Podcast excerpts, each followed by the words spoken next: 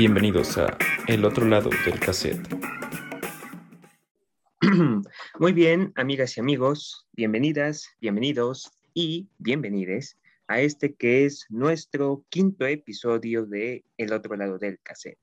En este episodio, como en todos los que hemos tenido, me da mucho gusto presentarles a mis compañeros participantes, iniciando con Diana. ¿Qué tal, Diana? ¿Cómo estás el día de hoy? Hola, estoy muy bien. ¿Cómo están todos? Estamos aquí en otro episodio de este caseta. Excelente. Luego tenemos a Alexis. Alexis, ¿qué nos cuentas? Hola Raúl, todo bien, todo bien. Espero que se la pasen muy bien en este quinto episodio. Excelente. Y finalmente tenemos a Diego. Diego, ¿qué tal? Hola, ¿qué tal? Eh, todo aquí muy bien, listo para otro episodio más de nuestro podcast. Excelente. Pues, querida audiencia, ya escucharon a mis compañeros participantes y en este episodio es, eh, tenemos a un invitado muy especial a quien recibimos con mucho gusto y es nada más nada menos que nuestro maestro, nuestro profesor, nada, el señor Israel Borges. Profesor, buenas tardes, ¿cómo está? Hola chicos, ¿cómo están? Buenas tardes. Muchas gracias por invitarme a su podcast. Yo creo que va a estar muy, muy padre y a ver qué es lo que vamos platicando alrededor de su tema. Uf, profe, nombre, es un gusto. Realmente estamos emocionados de tenerlo con nosotros en este episodio. Esperamos que se sienta cómodo y que se entretenga. Muy bien, eh, bueno, hoy estamos hablando, vamos a hablar sobre un tema muy eh, interesante, la música, cómo hacer música, eh, en donde vamos a hablar de diferentes puntos, procesos creativos que hemos aprendido al hacer la música, etc. dicho esto, le cedo la palabra a mí mismo para iniciar el tema. bien, para entender un poquito más el tema, como una pequeña introducción, eh, quiero darles a conocer rápidamente unas definiciones de algunos puntos que como equipo consideramos son importantes en la música. Eh, por ejemplo, eh, el primero vendría siendo el ritmo, ya que básicamente pues, es el pulso que tiene la música. Y consideramos que uno de los ritmos más emblemáticos y que la gente disfruta es de la música latina, eh, como viene siendo el caso de la música brasileña. Un ejemplo que puedo mencionar a, a nivel personal y que realmente disfruto es la canción Magaleña. Es brasileña, tiene muy buen ritmo y empieza a mover la cabeza al ritmo de las batucadas. O incluso de la música mexicana, la música de nuestro país. Eh, un ejemplo podría ser la bamba, o incluso eh, yo sé que han escuchado esta canción más en septiembre, mes de la patria, el mariachi loco. Eh, y sí, incluso las cumbias tienen un ritmo muy peculiar que las hacen muy diferentes a, otro tipo de, géneros musicales. La cumbia, pues como saben, es muy conocida eh, de América Latina. México no se queda atrás con, con buenas interpretaciones. otro ejemplo de puntos que consideramos importantes es la tonalidad ya que básicamente es el tono que una melodía tiene y eh, esa canción va a estar en torno a esa tonalidad, la tonalidad central, eh, ya sea do, re, mi, fa, sol, así. Y eh, también va a haber otras tonalidades que van a ser un apoyo en la estructura musical. Otro factor muy importante es el tempo, el cual básicamente es el tiempo que una canción tiene. Por ejemplo, el tempo de One More Time o Shut Up and Dance With Me eh, es uno que te hace sentir con mucha energía y que te lleva a bailar. Y eso es algo que lo podemos ver en las fiestas. Em, en los 15 años, sí, ¿qué les digo? En los 15 años se ponía bien intensas con esas canciones. Y como un pequeño dato informativo, eh, para esto se usan los metrónomos. Eh, los metrónomos son un artefacto que ayuda a medir el tiempo de, de alguna canción, pero también se pueden utilizar para los instrumentos. Uno de los casos más, em, más eh, ¿cómo decirlo?, más importantes es el caso de la batería, ya que el metrónomo te ayuda, eh, bueno, te apoya a caer en el tiempo deseado de alguna partitura que estés tocando. Y finalmente tenemos el timbre, que es algo que nosotros como oyentes eh, llegamos a decir el típico, ya sabes, ¿no? Su voz, su voz me gusta, ¿no? Su voz es única. Y este es algo, este es un punto que juega un rol muy importante. Eh, un ejemplo conocido es el caso del timbre de la voz de Freddie Mercury, el vocalista de, de Queen, eh, la cual es considerada una de las mejores y realmente es única, su voz fue única. Y eso único hace que la canción e inclusive la agrupación eh, sea diferente a otras. Eh, profesor, como invitado especial, no sé si quisiera comentar algo sobre estos puntos que dimos a conocer. No, de hecho yo creo que los acabas de mencionar muy bien. Digo, para varias personas luego va variando mucho qué realmente es lo importante dentro de una canción, ¿no? Creo que ya lo hemos visto incluso en las sesiones y podemos tener como nuestro propio punto de vista. Por lo menos para mí, yo creo que los que acabas de mencionar son muy importantes. El ritmo, eh, tal vez le agregaría lo de la, la melodía, ¿sale? Porque una melodía que es la, una sucesión de notas en particular, o cuando estás cantando y ejecutando, etcétera, etcétera, es principalmente, entre comillas, lo que luego se te queda como pegado, ¿no? Pero en cuanto al ritmo, en cuanto a los instrumentos, en cuanto al timbre, es muy importante porque eso realmente te da como que un panorama, un panorama muy amplio de lo que puedes conseguir a través de la música en general, ¿no? Ah, bueno, profe, le agradezco eh, su intervención y bueno, y este, no sé, Alexis, Ah, ¿Tienes algo para nosotros? Sí, bueno, una vez que diste esta explicación, ahora sí me gustaría responder una pregunta que, bueno, por lo menos yo alguna vez me he preguntado, y es, ¿cualquier sonido es música? Y bueno, aunque esto parezcan cosas muy similares, no es lo mismo, ya que un sonido es cualquier vibración en el aire producida por un objeto, una persona o cualquier otra cosa la cual carece de un ritmo o hasta de sentido, mientras que la música son vibraciones que a diferencia del sonido, para que esto se pueda llegar a considerar música, debe ser con una estructura específica, ya sea compuesta por ritmo, tonalidad, timbre o armonía. Esto es algo muy importante que a la hora de diferenciar tenemos que tomar en cuenta, ya que si no lo hacemos nos vamos a confundir muchísimo. Y bueno, no sé si Diego nos quieras comentar algo. Eh, sí, bueno, eh, pues ahora bien, eh, pasemos a otra cosa. Todos llegamos a gozar de la música, ¿verdad? Bailamos al ritmo de la música e incluso encontramos algunas piezas que realmente nos apasionan, pero ¿realmente sabemos o conocemos sobre el proceso creativo? Eh, la verdad es que no soy un experto en música, ¿verdad?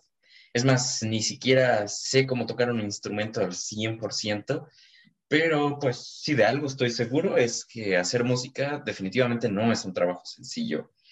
Em, por ejemplo, eh, la otra vez hicimos una actividad en Soundation, no, no es cierto, no me acuerdo dónde, pero tuvimos que hacer una canción y la verdad es que fue como muy curioso porque realmente no sabía qué plasmar y fue como que, ay, no, ahora qué.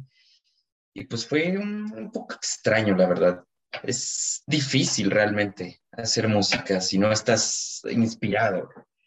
Y pues no sé, por muy mala que nos pudiera parecer alguna canción, em, ya sea por el hecho de que no nos gusta la letra, el ritmo, el género musical o lo que sea, o incluso con nuestras canciones favoritas, eh, no podemos negar el hecho de que detrás de cada canción eh, se tuvo que invertir bastante tiempo y esfuerzo.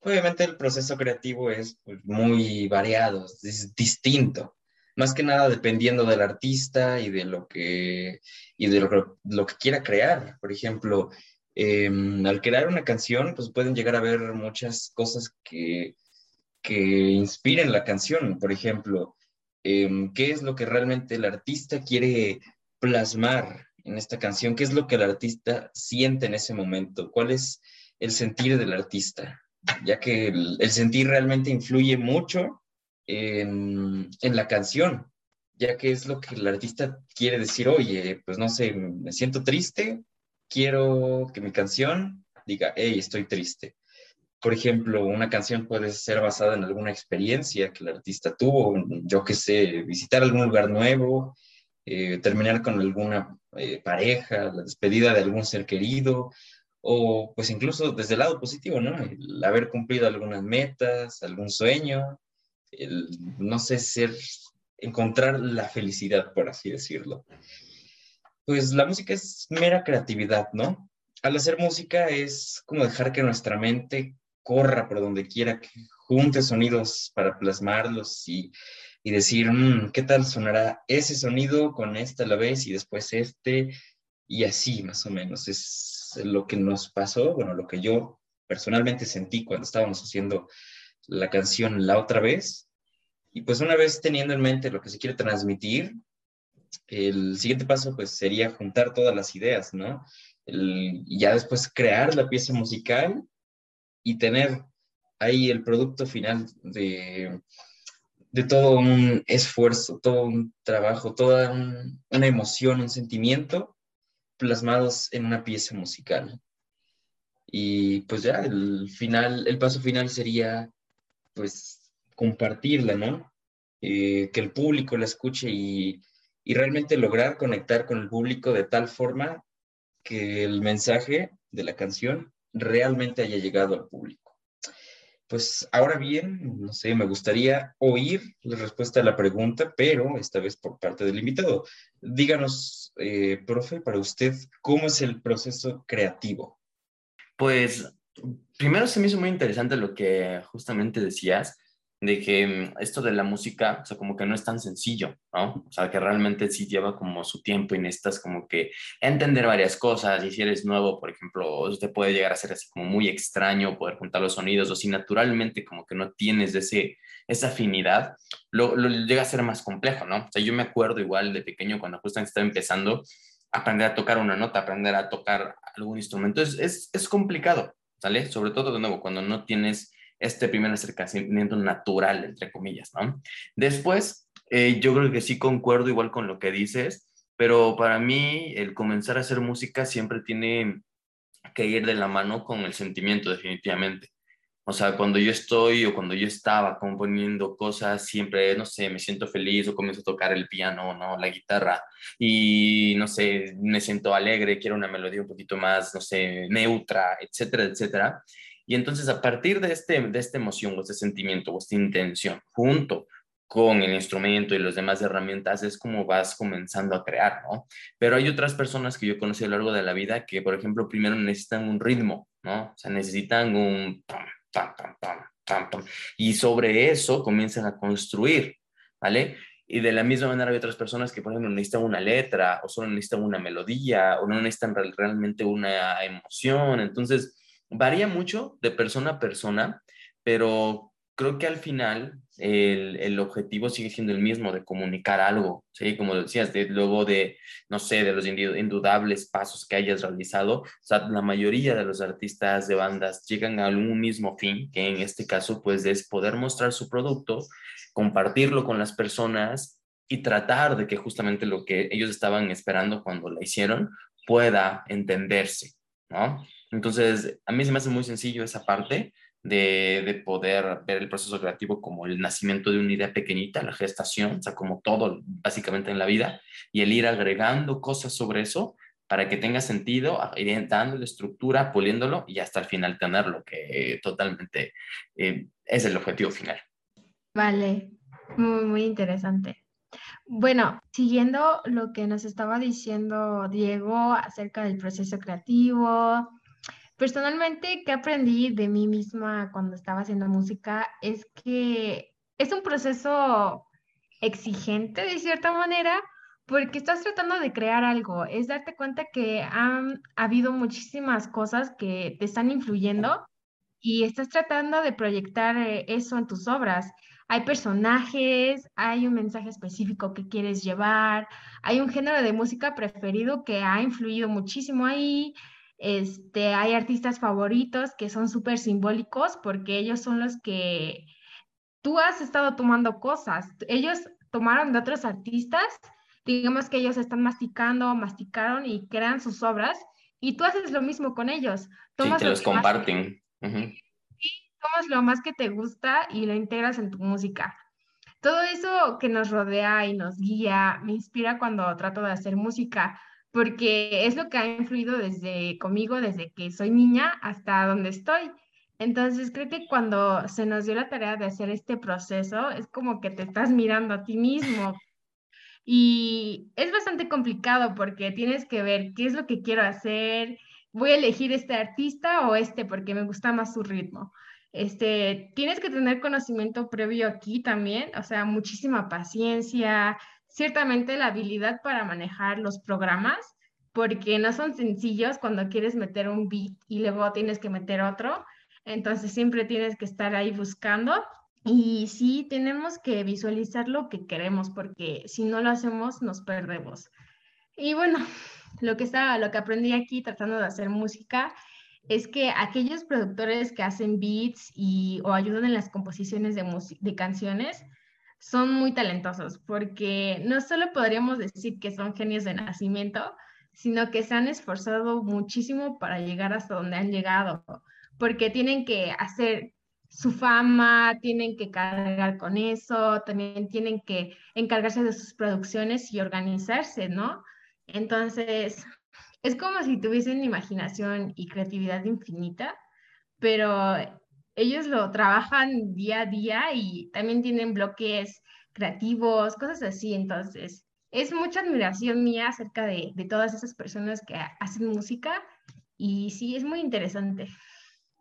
Sí, de hecho, con lo que dices también, em, luego justamente hay personas que por más natural que tengan esto de componer y demás, siempre como que llegan a un punto en el que no sé, se pueden cansar o justamente tienen un, un bloqueo creativo y demás cosas.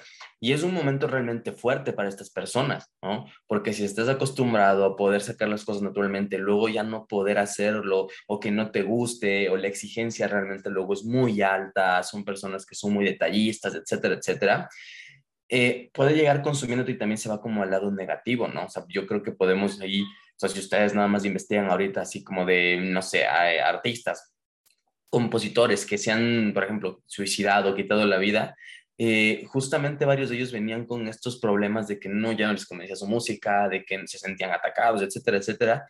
Y, hay que tomarlo como, como tal, como lo que es, ¿no? O sea, al final de cuentas es un hobby, puede ser algo muy importante, pero también termina siendo un trabajo que puede llegar a afectarte de manera positiva y negativa, ¿no? Entonces, no es sencillo.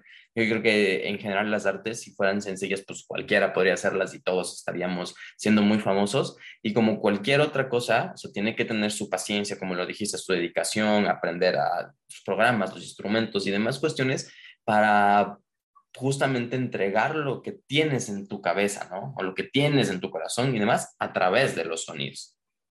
Sí, muy cierto. Conozco artistas que, por ejemplo, dejan de producir música por cinco años o así. Exacto. Quedan inactivos y la gente, pues los que son muy seguidores de ellas, ellos quedan como, quedamos como ¿Qué onda? ¿Dónde sí, exacto, no sabes qué pasó. Y, y, eso, y eso es algo que luego las personas tampoco entienden mucho, porque justamente piensas, no, pues es que tiene que ser una canción, o cómo no saca un álbum, ¿no? Y no es así. O sea, ustedes ya se dieron cuenta en las actividades de que, o sea, igual y podemos sacar una canción más o menos ahí estructurada en dos, tres horas, ¿no? Y no se va a publicar, y eso que no tienen ustedes, por ejemplo, la presión de, de millones de fans, ni de un estudio de profesional que está pagándoles, ni de dinero, etcétera, etcétera. No, o sea, su presión, entre comillas, es una calificación y hasta eso es como yo siempre he dicho que es muy explorativo, ¿no? Imagínense todo lo que está detrás para que tengamos que estar exigiendo que pues, nuestros artistas favoritos estén sacando un disco cada seis meses. Eso es que hay álbumes que artistas le dedican años, años les dedican hasta, si, si son muy así como que geniales, digamos, en meses lo producen, pero les toma un buen rato a producir sus, álbumes, sus canciones. Es, sí, sí, muy cierto. Totalmente. Sí, la verdad, estoy de acuerdo con ustedes, pero ahora me gustaría que, bueno, profe, si usted lo desea, nos comente un poco sobre su experiencia estudiando música o si nos quisiera dar algunas recomendaciones o más bien a las personas que quieren empezar en este mundo de la música para saber cómo hacerla y todo ese tipo. Claro, pues yo como les dije al inicio, no me acuerdo quién me preguntó, pero que si yo hacía música, o sea, yo no estudié como tal ni composición ni, para ser músico, o sea, yo estudié como que una rama que hay de esta que se llama la producción musical. Entonces, podría decir que yo estoy como en este puente entre el músico, el artista y, y, el proyecto final, ¿no? O sea, soy quien puede estar ahí grabando, compartiendo, facilitando las herramientas y demás. Pero pues he tenido varias experiencias, ¿no? También he, he aprendido a tocar la guitarra desde muy pequeño, el piano y demás. Y yo lo que, mi experiencia en general ha sido muy bonita. Yo creo que sí necesitas primero pasión, o sea, necesitas que realmente algo te, o sea, que te motive, que la música como que la sientas muy dentro de ti y que, que quieras expresarte a través de eso, porque si no está eso, al menos con las personas con las que yo he estado siempre, como que el nivel no es el mismo. O después terminas hartándote o terminas yéndote por otras cosas. O sea, necesitas pasión, necesitas que te guste. Después, quizá introducirte en esta parte de un instrumento ayuda bastante porque entiendes justamente esta perspectiva de tener algo con lo que tengas una materia prima, vamos a llamarlo así, con lo que tengas que hacer música. Entonces, estudiarlo y entenderlo con la teoría, la armonía y demás cosas, te permite tener un conocimiento muy amplio de qué es lo que puedes llegar a hacer, ¿no? Y ya después, definitivamente, yo creo que en mi caso, ya cuando entré a la universidad, que fue cuando realmente ya me puse a estudiar lo que estudié, eh, fue esta cuestión de ir definiendo hacia dónde quería ir, ¿no? O sea, yo cuando estaba pequeño, yo, yo no quería ser músico. Yo dije, no, no, es que se me gusta la música, pero no quiero estar así. Y, y va evolucionando tu mente y va evolucionando con tus experiencias. Y entonces, justamente, yo creo que la música te brinda una amplia cantidad de caminos por la que puedas ir. O sea, está de nuevo eh, la parte de composición, por ejemplo, composición de música para banda, composición de música para presentaciones, eh, composición para, no sé, videojuegos, para películas, está la parte de estar en estudio, la parte de estar en audio en vivo, la parte de estar en conciertos. O sea, hay de, de ser intérprete, hay muchísimas cosas que yo sí recomendaría como que se den la oportunidad, si les gusta esto, de adentrarse poco a poco en alguna de ellas y ver qué realmente es lo que los mueve, porque para mí ahí está como que la línea más importante de poder adentrarte a la música. Y ya posteriormente lo que hagas, yo estoy seguro que si te motiva, si te sientes cómodo y te gusta, realmente va a llegar como por añadidura. O sea, tú vas a seguir este, construyendo conocimiento donde quiera que estés, vas a seguir trabajando y te vas a rodear de demás personas, en el caso, por ejemplo, de músicos o productores, que tengan una perspectiva muy similar a la tuya y van a ir caminando como en conjunto. Pero en general mi experiencia ha sido muy, muy bonita, muy padre. O sea, la verdad, el poder y aprender instrumentos, el poder aprender a grabar y a mezclar y demás, es algo muy bonito porque ya cuando ves justamente materializado todo lo que trabajaste, como en todas las profesiones demás, eh, es algo que te retribuye de manera muy amplia. De verdad, que, qué bonito, porque tuvo que tomar muchas decisiones en todo ese proceso, tuvo que tener como momentos donde estaba nervioso, podría estar frustrado, pero qué bueno que, que tomó como ese caminito que le, le trae como eso, esa satisfacción o esa felicidad. Qué padre, qué padre. Bueno, creo que ya vamos a finalizar. Eh, agradecemos mucho a nuestro invitado de haberse unido con nosotros a este podcast. Y para finalizar, queremos que nuestro público escuche un poco de nuestra obra que nosotros hicimos, que se llama Experimentación, hecha por nosotros, que nos llamamos Ruby Mates. Y eso sería todo. Perfecto. Sí, escuchen la, la composición de, de este equipo. Seguramente está muy buena. Y pues gracias por invitarme, chicos a ver qué nos deparan los siguientes podcasts y espero que sigan haciendo cosas muy interesantes. Ah, bueno, profe, gracias por el apoyo y por los ánimos. Eh, y bueno, por su presencia también en este podcast. Creo que fue muy buen podcast, de los mejores que hemos hecho. Y bueno, eh, yo lo único que puedo decir a nombre del equipo y propio mío es que le agradecemos nuevamente su presencia. A nuestros oyentes, este, pues su apoyo también para estos podcasts que hacemos con mucho gusto. Y como digo, cada podcast nos estaremos viendo indiscutiblemente en cada en otro episodio, el episodio 6. Y bueno, les agradecemos y que tengan un buen día, una buena tarde o una buena noche. Gracias y hasta la próxima. Hasta luego. Adiós, adiós. Nos vemos.